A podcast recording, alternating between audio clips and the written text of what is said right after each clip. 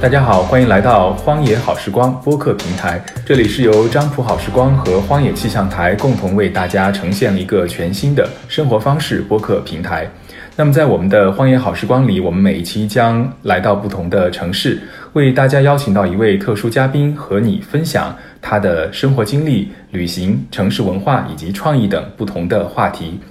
那么，我们今天的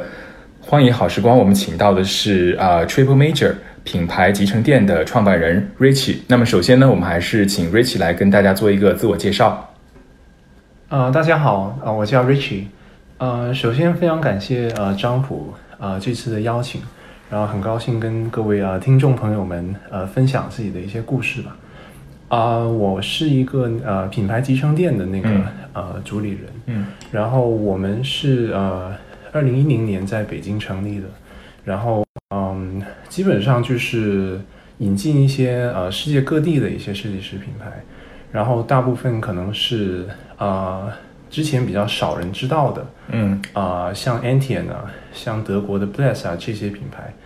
啊，但到后期呢，我们也开始引进一些相对是啊有知名度的，像是啊 Christophe Lemaire 啊，他就是之前是那个爱马仕的设计总监。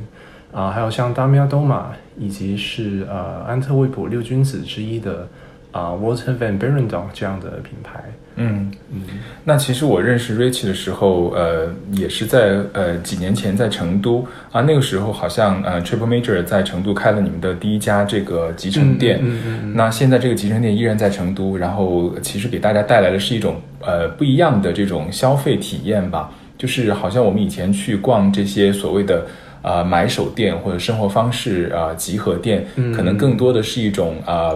产品的一种堆积。对于我来讲，那其实如果大家来到 Triple Major 的话，你会发现其实这里很多的东西，从这个选品啊，到这个陈列，到这个和一些呃艺术家进行一些 crossover 的合作，其实都充满了很多奇思妙想在里面。呃，我其实也是非常的呃好奇啊，就是 Richie 就是最初要做这样一个啊。品牌集成店的时候，这个初衷是怎样的？为什么会想把一些比较呃，就当时可能大家不太熟悉的一些呃品牌带到这种呃带到北京、上海还有成都？嗯嗯嗯嗯，其实开始的时候完全是一种机缘巧合吧。嗯啊，一零年的时候，我刚刚从美国的那个南加州大学 USC 那边毕业。嗯，然后毕业的时候就是做了一个小展览，就是邀请了。啊，美国还有欧洲的一些设计师，就是呃改造一个白 T 恤，那个叫 Project White T 恤的那个项目。嗯，然后那个项目呢，呃，很巧的就是，嗯，北京的那个尤伦斯就看到了 UCC，然后就觉得诶挺有意思的。然后在那个之前呢，其实是我还没有去过北京呢，我是在香港长大。哦。啊，然后一零年啊毕业了以后，就冒着就试一试的那个想法去北京做了一个啊设计师的改造 T 恤的那样的一个展览，嗯，哎，然后没想到那个反响啊非常的好，然后我觉得北京的那个氛围，北京的那个呃参观的那些人对于那个服装的那个呃好奇度、新鲜感，呃各方面都是呃令我觉得这个城市。啊，挺有发展的空间的。然后一零年的时候，啊，都不要说买手店或者品牌集成店了，就单单是一些就是品牌服装的，啊，或者是一些啊，就设计师品牌的这个概念链啊，可能呃，在北京或者甚至于中国都还没有太形成。嗯嗯。所以那个时候，嗯，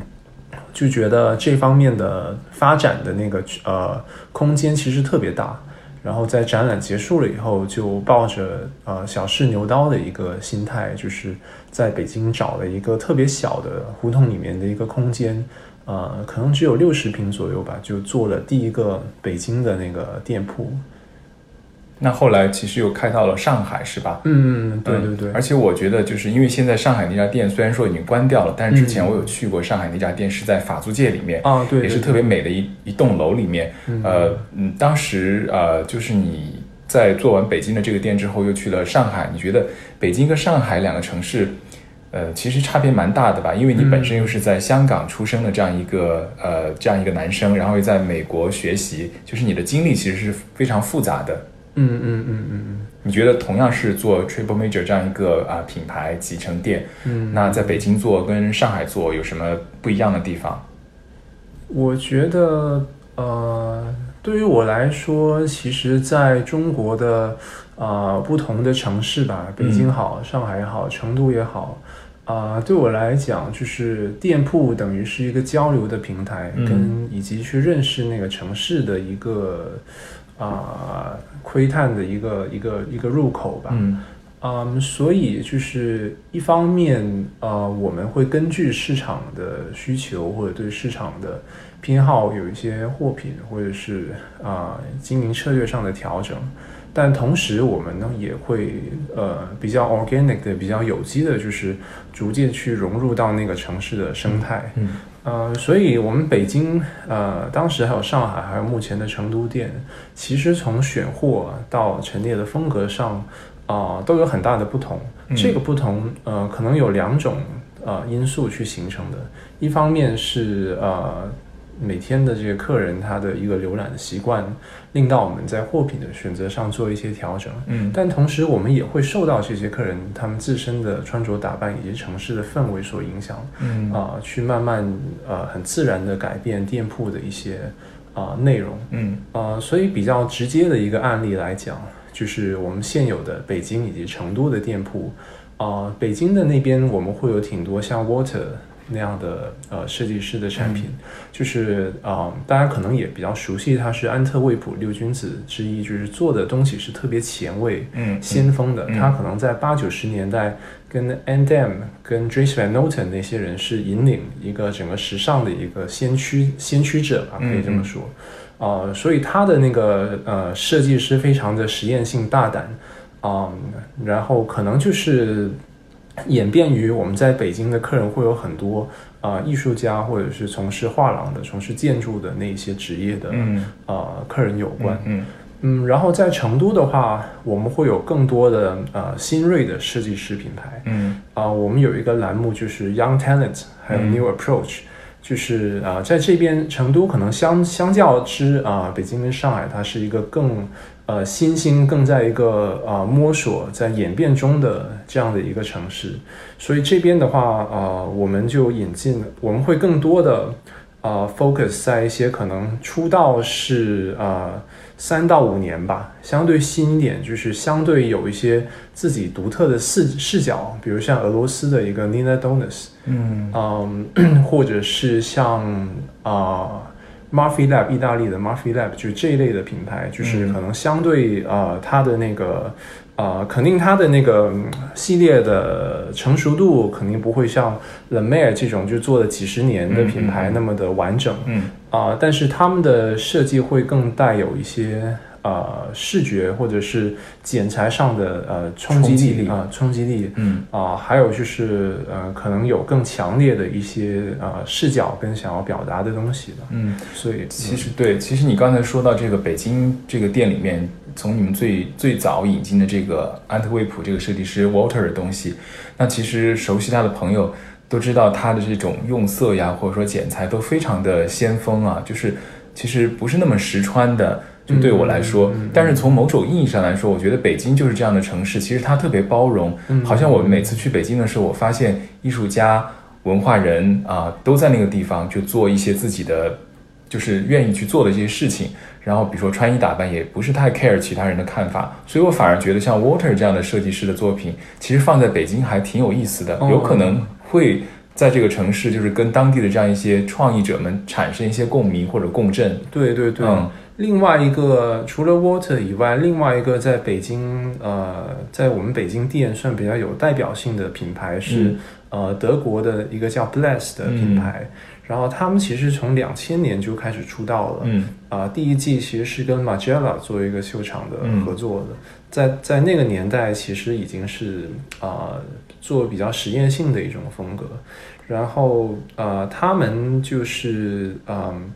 我们除了呃，就是在其他的城市可能能接受他们的那那个设计的，或者是呃欣赏，但是又有并且还具备那个消费力去购买的客人，呃，会相对要要要要少一些。嗯，但是在北京，呃，可能因为有一个比较呃沉淀的一个一个文化的一个呃基础，对，呃，它的一些呃相对实验性的。呃，实验性就包括啊，用一些反光毛线去编织的一些毛衣啊，以至于鞋子啊，还有就是长得像一个足球一样的那个 皮包啊，嗯，一个有一它有一把梳子，但是它的那个梳子的头并不是那个一根根的木屑，而是头发，嗯，就看着有一些有一点耐耐人寻味的那种感觉，嗯嗯，然后它的配饰呢是啊，每一季它的一些纽扣啊。它的一些那个用的服装的辅料啊，去去去啊制作的，就是每个都是啊不一样的，就不是一个批量生产的那样的一个模式。然后它的每个系列也都是啊找的是素人，有时候是用演出的方式，有时候是用一个舞台的方式去演绎，而不是传统的走秀的方式。嗯，我记得有一次我看，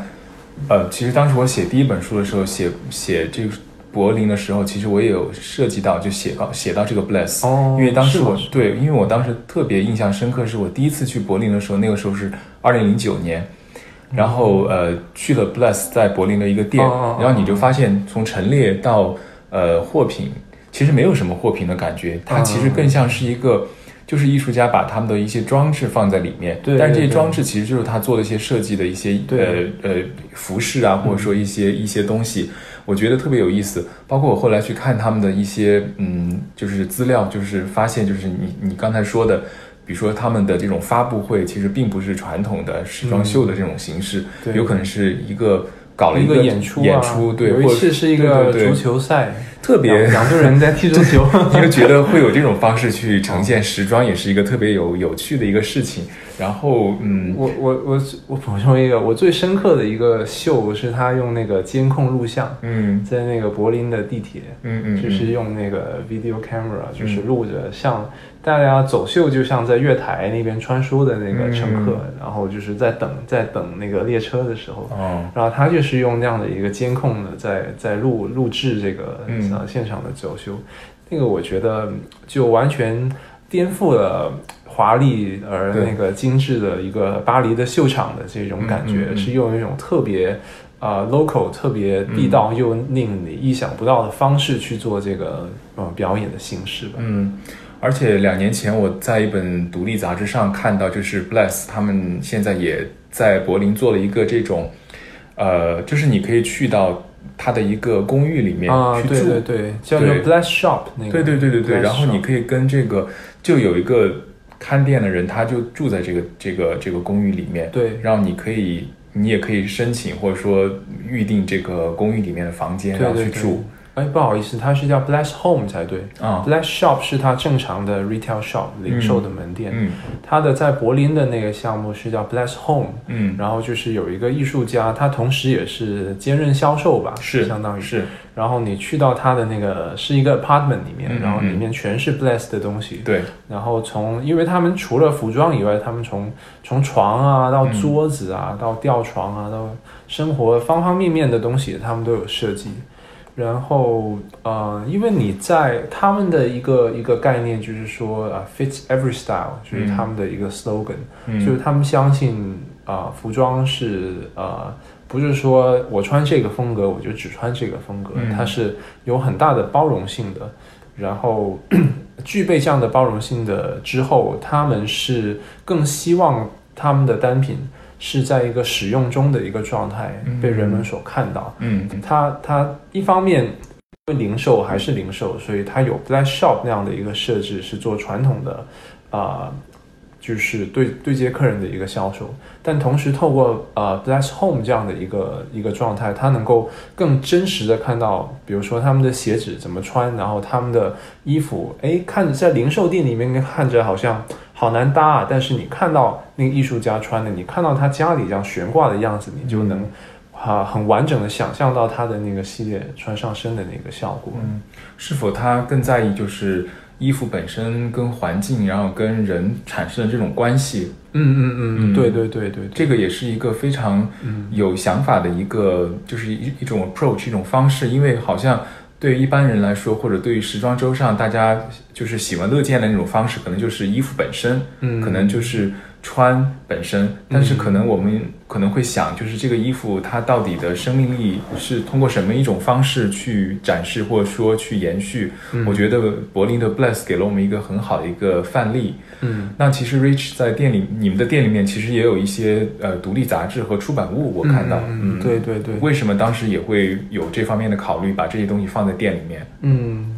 我觉得，嗯，首先我们对店铺的一个定义就是，除了呃购买衣服以外，它它也是一个交流的平台。嗯然后交流，我觉得很自然的是少不了书本跟独立出版嗯啊、因为这个是等于是一个它的啊、概念，它的一个灵感的一个一个一个呃转载吧。嗯嗯，然后我觉得，呃，像 Bless 这样的品牌，或者像 Water 那样的品牌，哎，你之前有买过 Water 的一对，那个画册，对，对对对，就这样，你可能很直接的可以理解到我们有独立出版的这个选择，嗯。因为你有我们有 Water 的这个服装，但是会感觉如果没有同时具备它的一些出版物，你能够同时看到它，因为你的呃服装的那个 rack，你总是展示的只是它当季的那个系列，嗯。就比如现在是一八春夏的，嗯。但是像像这类比较独特的品牌，其实往往我们需要看一个完整的 story，嗯。就是然后有一些相关的独立出版啊、就可以允许你有一个 archival 的一个记录，嗯。就是说呃想要了解 Water 的，你可以一直追溯到他通过那本书到他八十年代的一个作品，以及他就是自己剖析，就是自己去啊、呃阐述的自己的一些呃设计的观点，嗯还有他在服装以外的各种各样的不同的尝试，呃，从展览也好，到装置也好，就是透过出版物这样的一个载体，就可以更完整的展现。啊、当然不是所有的出版物都是跟啊、店内的设计师有关的，呃，其他的话，我们选择的都是一些啊、可能他的观点啊、非常独特的，嗯。啊、又或者是那个呃，在一般的书店比较难去找得到呃找得到的一些、嗯。一些出版吧，比如有像那个 Eddie Slimon 的一个摄影集，嗯。就是他呃好像是即将要接任那个 Celine 的那个总监嘛，哦。即将对，然后呃，但他他他本身是等于是。一个很出色的一个 photographer，就是他呃才允许他能够嗯做到 Dior Homme 的那一种嗯。呃一种自己很独特的一个视角，呃，所以他拍的一个呃东欧的一系列，就不同五五个国家吧，可能。像那种可能全球只有一可能只有一些美术馆书店能够买到的这样的书，就我们也会去引进。嗯，其实 Eddie 已经确认，就是在去年的新闻里面，其实已经确认出任这个 Celine 的这个创意总监了，而且好像大家还蛮期待他要出一个什么 Celine 的男装这个 这个线，哦所以也是觉得这个时尚世界变幻莫测。呃，那后来就是为什么？其实很多朋友都觉得挺可惜的，因为就是觉得你们上海的店特别美，然后后来就就去年吧就关掉了。哦，对，是呃，最主要的原因还是他那个就租租约结束了，哦对，租约结束了。因为我们啊、呃我们其实每到一个城市都是抱着尝试还有就是嗯观察的一个心态，嗯。所以一二年的时候，我们其实万万没有想到，后来上海店会变成那么一个 iconic 的、嗯。让人印象深刻的一个一个 space。嗯。啊、所以相当可惜的就是它，我们当时签约的时候，其实就就啊、只有那个年限，嗯。啊，然后啊，因为它本身是那个呃业主，就是其实之前也有说过，就是到了那个程度的时候，他是退休的时候他要回去住的，嗯所以后面就 啊啊、必须是还原成一个呃他的住所，所以就没有办法再啊、经营零售了。然后啊，这个就是后面呃。当然，如果重新去搜索更多的可能性，这个肯定是没问题的。嗯啊、但是我觉得，呃，呃，目前的那个呃，在上海，呃，要找到跟我们之前啊、能够去呃相匹配的相匹配的一个空间，确实是非常难。对啊，因为我觉得一个是上海的租金太贵了，还有一个就是，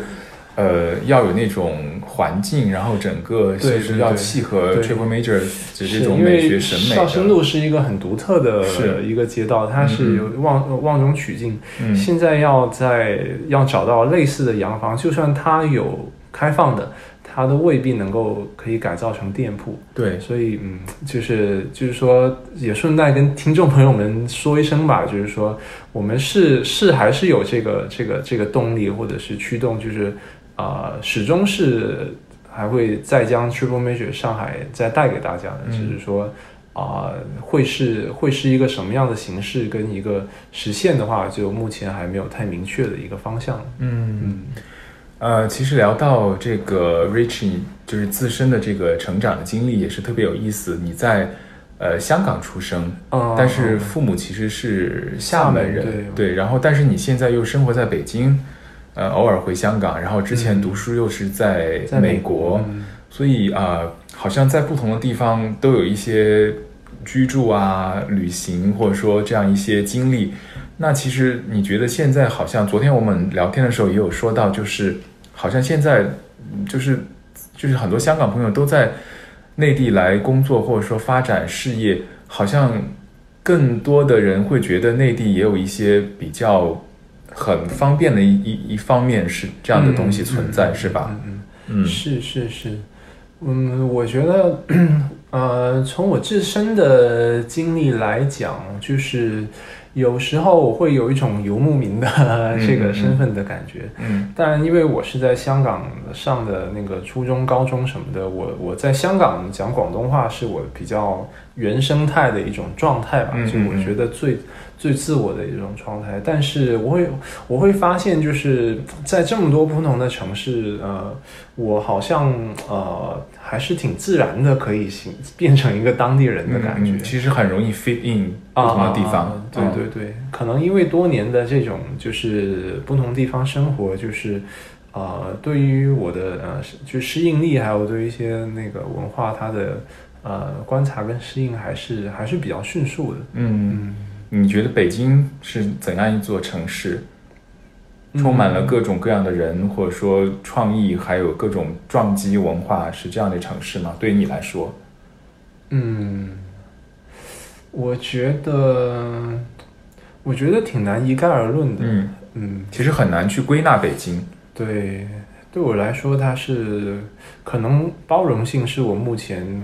啊，感受最深的，嗯，因为我从销售的角度，从这个零售，从经营这些品牌的角度，这也是最实际、最直接的一个冲击，嗯，就是说，呃，我我感兴趣的品牌的风格可能有很多，二三十个，但是在这个城市，我可能只能做某几个特定的。在这个城市，我可能说另外几个特定的，但是在北京，我发现从街头的这种呃朋克风格的 T 恤，像央丽的 Samist 那个厂牌，嗯，到精致的 The Mad 的这个法式的优雅，到 Bless 的这种呃柏林特有的实验性，嗯，再到俄罗斯的那种叛逆青年文化，它都可以啊找到一个相应的受众，嗯，而且最有意思的点是。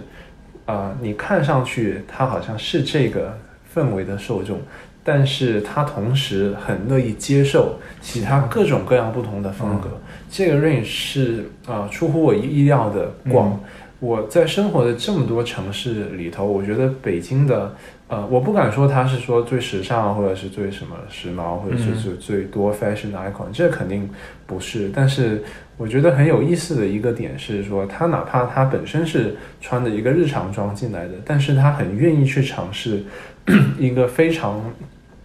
宽广的啊时尚的选择。嗯，其实他的接受度还蛮高的，我觉得他愿意去尝试一些不一样的风格，或者说不一样，就是自己可能之前并没有尝试过的一些东西。对对对，我觉得这个也是。呃，所以很多朋友就是做文化的朋友都在北京，所以有时候也让我觉得是一个特别有意思的一个城市。所以我每次去北京的时候，虽然说我是南方人，但是我觉得北京特别有意思，而且特别有劲儿。我每次去的时候，我就觉得充满了各种干劲儿也好，或者说那种韧劲儿，或者说玩玩的那种劲头也特别高。哎，那我好奇问你，那你又觉得它是一个什么？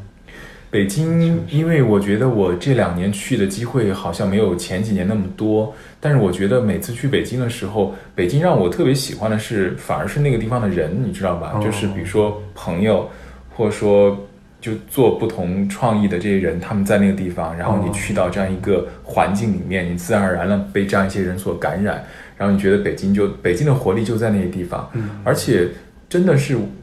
在北京住很久的时候，你可能会变得麻木，你不太会觉得这种东西是多么的可贵。但是往往你离开北京之后，你回到你的故乡，或者说你离开北京去另外一个地方，你就会想念这种东西。对对，我觉得这种东西就是 对，就有点又爱又恨。对，又爱又恨的。而且，嗯，我觉得是特别奇怪，就是其实就生活来讲，哈，就生活方式来讲，我觉得北京跟上海就是差别特别大。可能有人会觉得。上海是特别精致的，或者说时髦的，北京可能比较粗糙一点，可能是比较爷们儿一点的那种。但是我觉得，可能正是因为这种不一样，让北京跟上海两座城市可以拿来比较。嗯嗯。要不然，如果都一样的话，你就觉得这个世界也太没有趣味了，太单一了。对，太单一了。多样性。对对对，所以我觉得我。呃，我偶尔去一下北京，有一些工作在那个地方，我也觉得是一个特别有意思的事情，我也愿意去北京。而且我觉得北京有一个比较好的一点，就是呃，像你说的，就是包容性。我记得很多年前，就是我我因为我以前学电影，然后我有一些呃学电影的朋友，或者说我们一起学电影的一些同学，或者说师弟师妹，就去北京电影学院再继续深造，然后从南方到了北方，然后在北京。可能生活三年，他们觉得离不开北京了，因为觉得北京太自由了，就是没有人去 judge 你的穿着打扮。嗯，因为北京太多人在在那儿了，就不同层次的，然后不同风格的，然后做不同事儿的人都在那儿，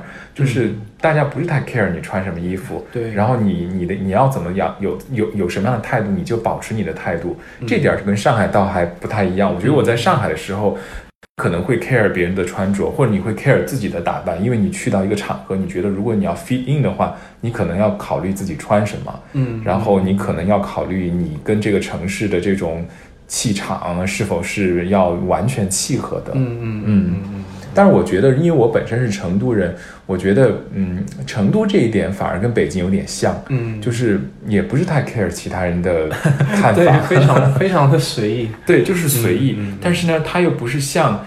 呃，北京的那种特别，嗯，就是首都的那种宏大，你知道吧？它没有那种气势，它是特别。小温婉的一种感觉的哦，这点我觉得呢，有有有些地方又跟上海挺像的，就是就作为成都人来讲，他可能更在意一些外表的，就是比如说你你你可能在成都做过零售，你就知道成都人愿意花钱，为什么？因为他愿意打扮自己。嗯嗯，我觉得这一点跟上海倒是有点像，所以我觉得每一个城市都是还是很难去归纳的。对，对我来说，嗯啊，那其实。像我们也是，比如说你在国外生活，然后再回到国内，然后从事一些创意的事情，可能很多时候你都会发现，呃，这种比较往往会让你觉得你很难去归纳一座城市，然后你也很难去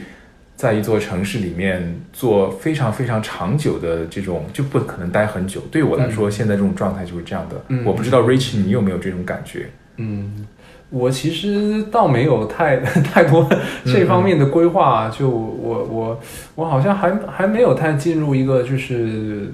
要待要在这里待长待久，或者是短时间还是还是游牧的一个一个一个呃决定嘛。嗯，因为我刚才听你讲了游牧这个词，我就特别感同身受，你知道吗？因为我你也是一个游牧，对，因为我是觉得 我现在。游牧民族经常在不同的地方工作，然后不同的地方旅行，包括我们今天录这个节目也是特别的机缘巧合，是因为呃，同样一个活动，然后我们又见面了，而且都不是在，呃，其实 Richie 不是在你生活出生的城市，但是我是在我出生的城市，但是这段时间我恰好在这这个地方工作，所以我觉得是这种。大家都是很游牧的，但是但是有可能就是在不同的那种线索上面有交叉，然后再遇到了，然后可以可以录这样一期节目。我觉得游牧可能后后面会演变成一个新的新的 identity 吧，嗯嗯嗯，就是可能不仅仅是国籍或者是行业，就是说可能有可能有一群人就像我们这样是呃不是不是太有一个呃长期。的固定的一个居所吧，就是说在在一个某宝的一个状态的这样的一群人。那你觉得游牧的话，这种对于你的工作，对于你的生活，你觉得是好还是或多或少有什么什么样一些影响吗？你觉得会促进你，或者说你觉得更加的让你很难去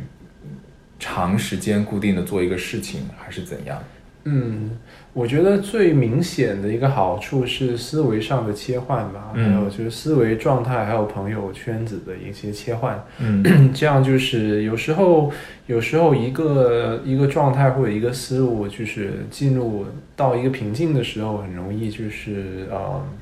嗯，找不到一个。呃，下一个启动的点吧。但是就是城市的切换自身就是一个很好的重呃 refresh，很好的一个 restart。所以就是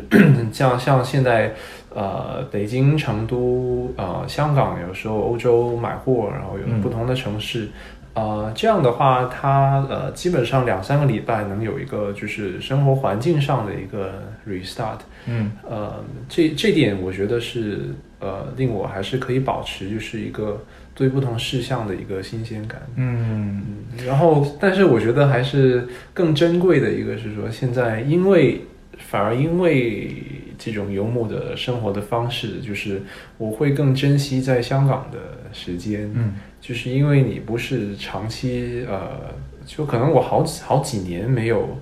可能高中毕业以后就没有说很长时间待过在香港的，就反而现在每次回去的时候会做一些特别地道的。啊的事情吧，嗯嗯嗯，其实有一些回归，或者说有一些就是 connection 在那个地方，那种 connection 是非常深刻的，对对对，反而是在你游牧了整个地球之后，你想回对这个根会的认知是会更强。嗯，其实我也有这种感觉，其实有时候在国外的时候待久了，反而会想念就是成都的一些东西，然后你回来之后可能。短暂的时间内会做一些这样一些，嗯，就是 reconnect 你自己跟这个地方哈，我觉得这个也是非常有意思的事情。而且就说到这个游牧也是非常有意思，因为前两天我正好听 BBC 的有一个节目，然后他们就探讨了这个现象，就是在说现在有很多他们叫那个节目呢，就是说现在有很多人在欧洲，他们把它叫做叫 digital nomad，就是这种对。就是他们就是其实大家很多人都是做这样的工作，对，拿这个电脑啊，在不同的国家穿梭，他可以做很多事情。嗯然后甚至他在欧洲的一个城市，在在南欧，他在他在管理北欧的事情，就这样一个这样一个状态啊。其实我们其实也蛮相似的。其实我身边很多朋友也在做这样的事情，但是呢，就是出现了一个非常有趣的社会现象，就是嗯，欧洲有些国家就开始。觉得这样一种电子游牧的这一群人，其实，呃，蛮就是聪明的，就是逃税，你知道吧？因为如果是一个正常的在一个地方工作的话，你会按照当地的的这样一个呃法的程序去交税，就像当地的员工，就当地的人一样去交税。但是现在这个，因为呃，就是。网络时代或者说社交媒体时代所带来的这种社会经济的这种变革，嗯，还有就是我们很多问题就出现了。其实这个也是很难在就是短时间内解决的。但是这个节目呢，就把这个现象给提出来了，我就觉得特别有意思。然后今天在这个播客里面呢，就是也是跟大家分享这样一个话题。但是呢，并不是说我跟 Rich 要在这个节目当中跟大家去。发表我们的观点，因为我觉得每一个国家它的政策都是不一样的，只是说呢，我们恰好处在这样一个社交媒体的时代，好像我们也在不断的移动、游移当中。我觉得这种游移对于我来说，呃，写作的人来说，我觉得是一种创作上的一种灵感的一种激励。那可能对于 Rich 来说，他可能每一季要到不同的地方去筛选他的货品，对于他来说也是一种啊，就是一种就是不管是商业也好，还有就是。灵感灵感的这种迸发也好，也是非常有有帮助的。嗯嗯嗯。然后你们现在选货的话，依然是会去巴黎时装周这样一些时装周去去去选，是吧？对对对。嗯嗯嗯，巴黎还是会去的，因为巴黎还是最集中的，毕竟它是一个嗯发布会的一个呃，算是一个小的殿堂吧。就是说，大部分设计师最终还是会希望选择在巴黎，不管是走秀还是做 showroom 也好。嗯，呃，所以巴黎还是 比较固定的男女装会会去参加。嗯，然后呃，有条件的话，我们也会去呃。呃，但没有那么固定固定的去，像那个呃韩国的，或者像纽约的，或者伦敦时装周，呃或者哥本哈根，呃还有之前新加坡、泰国，其实都都会去的。只是说，呃，巴黎是一个必定会去呃选货的，但是其他的话，可能就是呃根据呃当季或者看有没有有没有特别想要去发掘的一些品牌，嗯啊而定。去这样不同的城市，嗯，就是跟时装有关的这样一些城市去，你会觉得，嗯，还是有差别吗？就是不同的城市，就是因为可能巴黎像你说的，它是一个中心的这样一种这样一种位置，就是所有的设计师都在那个地方发表自己的作品，嗯，然后可能有一些比较小众的这种时装周，像你说的哥本哈根时装周，可能对于国内的一些朋友来说，它可能是稍微不太被关注的，嗯，呃，但是。你们觉得你们为什么要去这样一些时装周？是想发掘一些比较新鲜的一些东西，是吗？嗯，因为我们我觉得，呃，去发掘一些可能在中国以至于其他国家都的店铺都比较少去销售的一些品牌，还是我们一个比较根本的一块。嗯嗯，就是后面呃，基于一个品味的 evolve 也好，就是客群的。呃，成长也好，就我们 呃目前有一个区块的呃品牌是一些相对熟悉的品牌，但是但是那些就是呃未被发掘的那些新鲜的呃那些，不要说中国，就可能全球它只有五到十家店铺在销售的那些品牌，才是我们就是最开始在做的那一件事情，所以我们还是还是比较坚持的，就是呃。它是一种相辅相成的结构，它缺一不可。如果我们只有只有一些呃大牌或者大家都知道的品牌，我们跟其他的买手店就没有区别了。但如果我们只有一些小众的品牌的话，它的完成度毕竟是没有成熟的呃商业品牌那么强。嗯，所以就是说呃这么多年我们就是在两者之间做一个磨合，做一个调试。啊不，其实不仅是品牌的规模，以至于品牌的风格。呃，这一点我们呃，我觉得还是比较，呃，我们的 approach 是跟大部分的买手店、零售店铺不太一样的，就是说我们风格可能从这里拉到这里，就是它的一个 range 是非常广的，可能是这个领域的一个知，可能是运动领域的一个知名品牌，搭配着一个轻奢领域的小众品牌，然后它可能陈列的时候是放在同一个区域的，嗯，然后让你翻的时候是有一个故事性，有一种。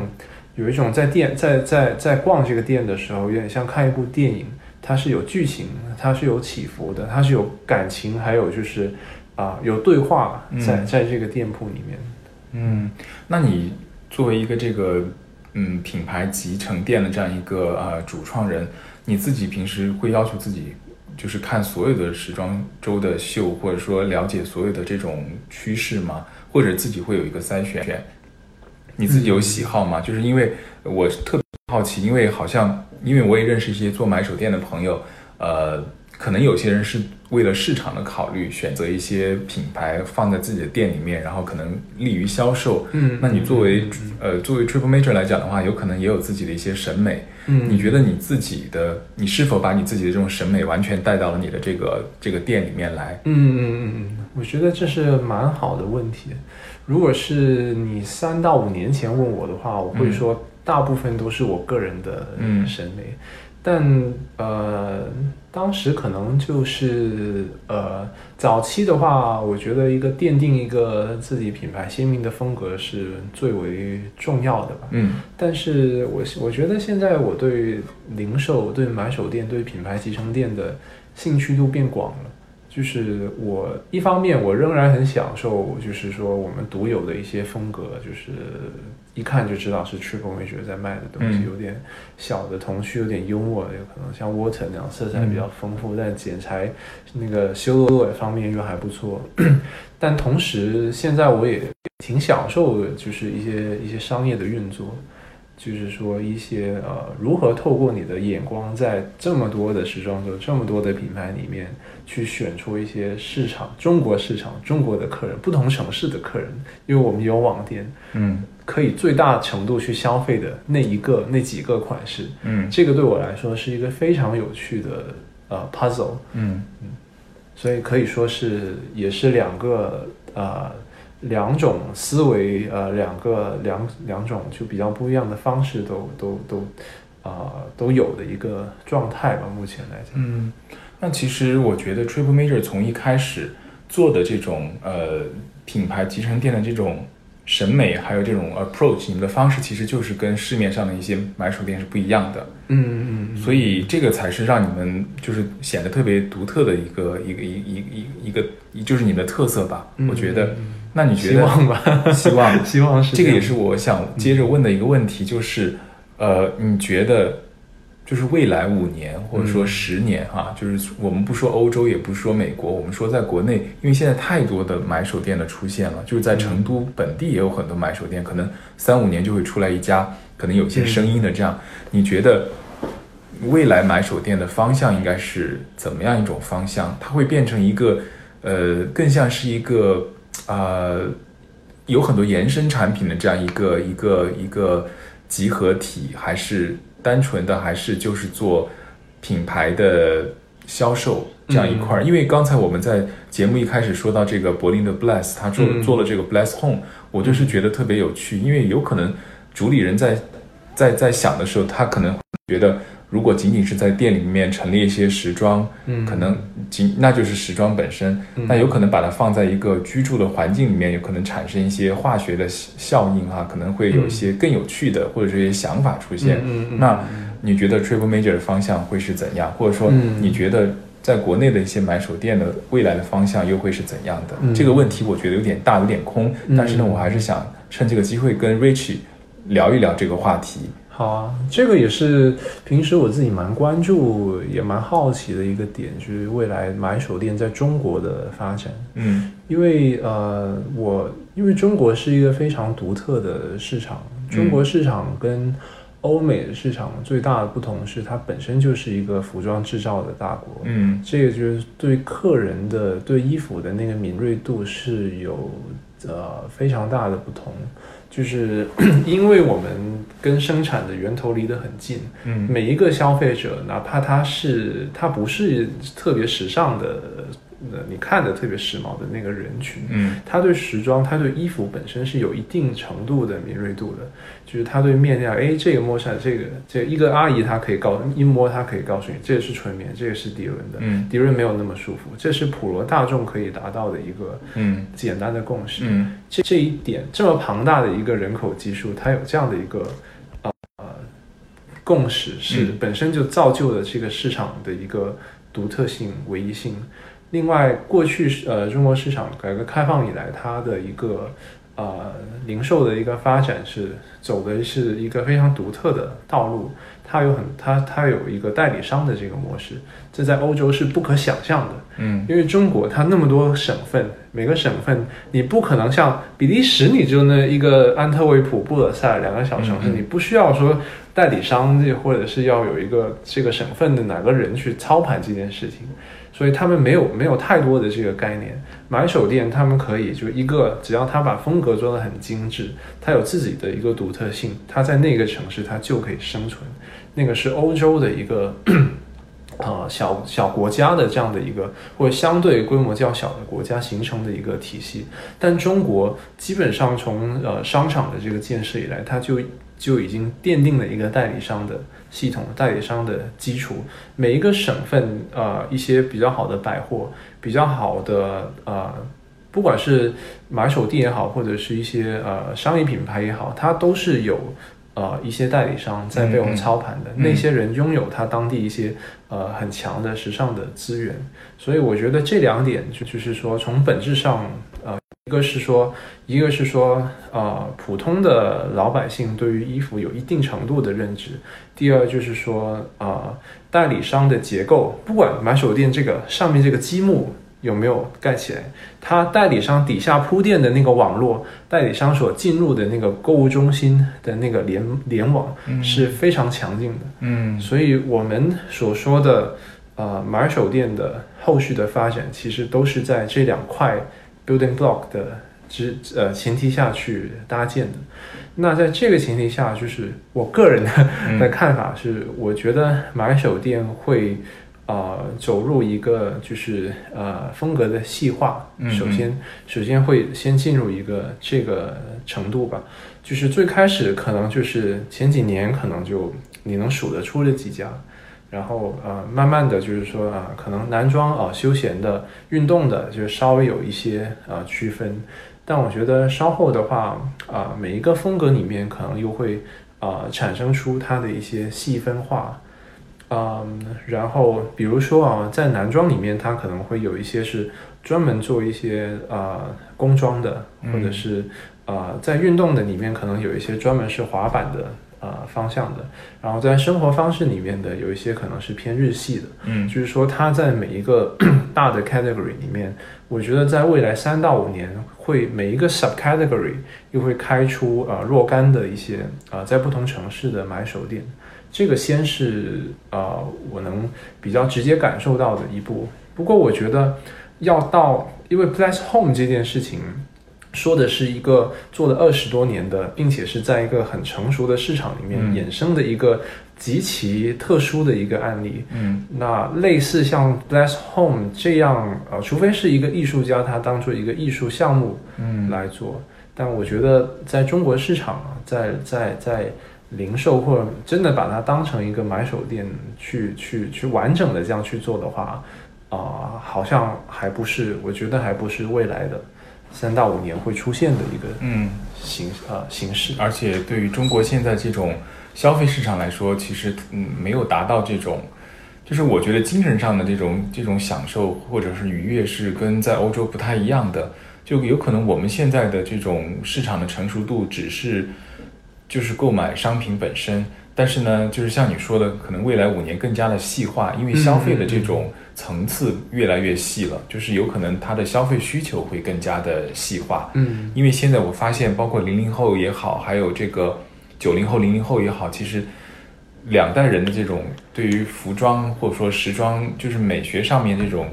这种享受或者说是消费就不一样，有可能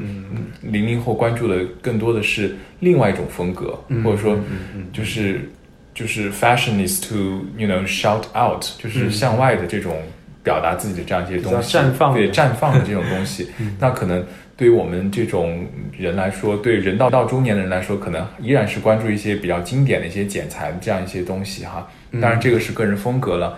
那其实。呃，Rich 也是明天就要回北京是吧？哦，还没定吧？还没定。然后这段时间在成都啊，然后跟着是要去巴黎的男装周了是吧？对，六月份，对，六月应该六月二十号吧？六月二十号就开始。每年会去两次巴黎吗？嗯，对，呃，一般的话可能。呃，我和我的团队吧，可能可能不一定每次我都会自己去，嗯，但是啊，就是 至少会去一个男装周跟一个女装周，嗯，那作为一个买手店来讲，每一次要去一个时装周，你们会做很多工作吗？之前比如说要跟这些品牌联系，然后要。到他们的 showroom 去看，然后还要洽谈这种订货业务什么的。嗯，对对对，我们是，我们算是挺 notorious 的，就是这种前期的工作做的特别冗长的 一个店。就我们是，我们选的品牌不多，但是但是我们每一个 showroom 真的从早上泡到泡泡到他关门，嗯，跟他们一起吃早晚餐的那种形式。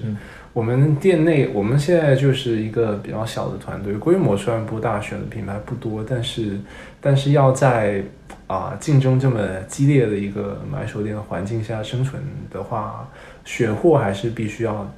比较精确。嗯，而且就是之前的眼光比较重要，是吧？嗯，眼光还不就还，其实选货还不光是眼光，它还需要一个现场的商品组合。嗯，所以一般，因为一般你在一个 showroom 看到的款式，人妹为例的话，能够有三百到五百个 SKU 吧，看的是男女装不等。